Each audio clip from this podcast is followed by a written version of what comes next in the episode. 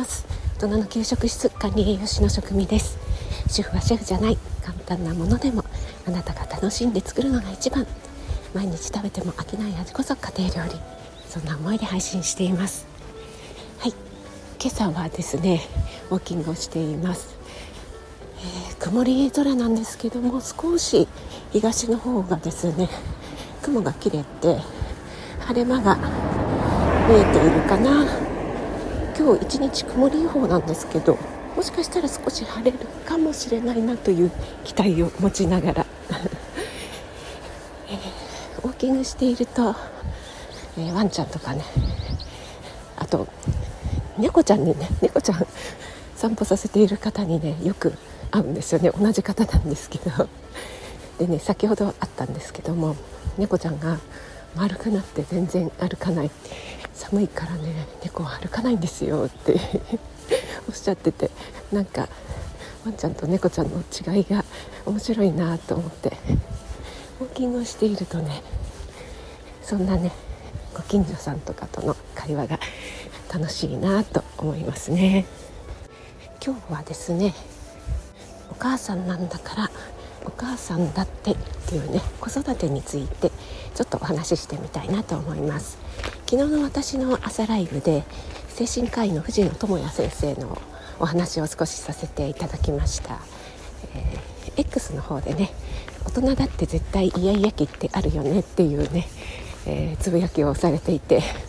それが面白いなと思ってお越しくださった皆さんも結構共感してくださって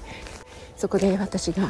過去のですね子育て真っ只中の時の話をですねあの暴露してしまったんですけどもどんな話かと言いますと、えー、簡単にねお話ししますと、えっと、息子が2歳ぐらいの時に私、えー、実家のね母がちょっとね、えー、大きな病気が見つかりましてねその病院に付き添わなくてはならないということになって息子をえまだ幼稚園に行ってなかったので家に置いていくわけにはいかないので、え息子を連れてですね、えー、結構な長距離を車で移動したんですね。往復して。でまあ車の往復だけでも大変なんですけどもそこにまた 2歳の息子を連れて。そして病院の付き合いというね、えー、非常にねあの精神的にめいるそんなね、えー、ことがあったんですね。でできればねえー、母の病院の付き添いとかって、えー、そういう小さい子は連れて行きたくないですよねちょろちょろしますしやっぱり、ね、病気とかもらったりするのででもねもう本当にこればっかりは仕方がないのでね連れて行ったら案の定もう肝心な時にトイレとかね 言うしね本当に大変だったんですがもうそんないろいろ疲労困憊して、えー、帰ってきて。で家に着いた途端に、えー、ぐずぐずぐずぐず 泣き始めたので、えー、私の方がもう泣きたいわよって言って ママの方が泣きたいのよって言ってね、えー、私もイヤイヤ期発生させてしまったという話でそしたら、えー、ぐずぐずしてた息子が急に泣き止んで黙ったというねそんなお話だったんですけども。これ皆さんいかがですか？こういうことってないですか？でやっぱりねあの母親といえどもねつい34年前はあの独身女性ですよ。ね。まだね彼氏彼女だった頃はこうわがままも言ったりしてねそれを聞いてもらったりしてなんていうねそんなね、えー、間柄だったのに結婚していざ子供ができたとなったらもうねもちろん子供のためにいろいろやらなくてはならないことがあるのは重々承知ですけどもとはいえねとかくこう私なんかの子育ての時はねお母さんなんだからっていうのをねもうよくよく言われたんですよね。もうお母さんなんだから全て子供最優先でやらなくちゃダメみたいなお母さんでしょ？っていうね何かと言ってお母さんでしょ？っていうね、えー、そういうプレッシャーがね本当にかかってましたね。だから私も本当に必死だったんですよね。でもお母さんも本当に一人の女性人間ですからね。もうイヤイヤ期だってありますよ。いつもね冷静でいられない時もあります。2歳の息子がねそんな私の状況を悟ったのかそれとも これはやばいぞというふうにあの危険を察知したのかっていうのは 分かりませんけどもねでもちょっと話違いますけどもやっぱりねあの子供が小さいから分からないだろうと思っていても結構ね子供って分かるんですよね。私はよく病院とかあとはこうパンをねあのトングとかで取れるような小さいパン屋さんあるじゃないですか。そういうところに入る時に息子によく話してたんですけども入る前にですよね。あの例えば病院だったらここは病院で具合のね悪い人が行くところだから大きな声を出したり走ったりしたらいけないところなんだよ。分かったっていうふうに言い聞かせてから入るようにしてたんですね。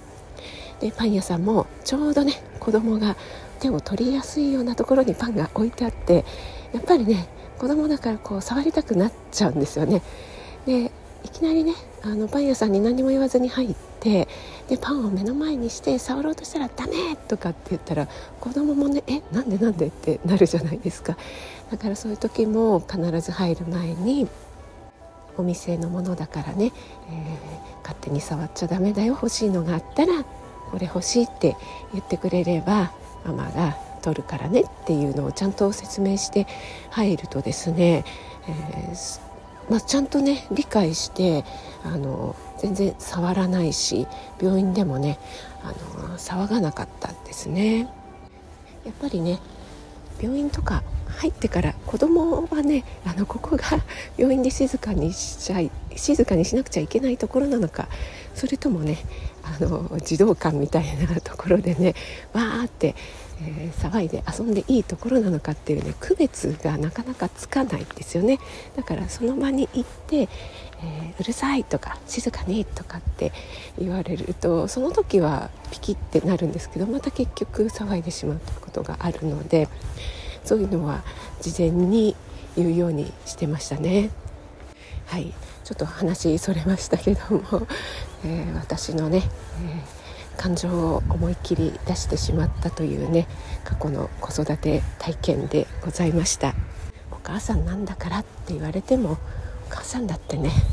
疲れたり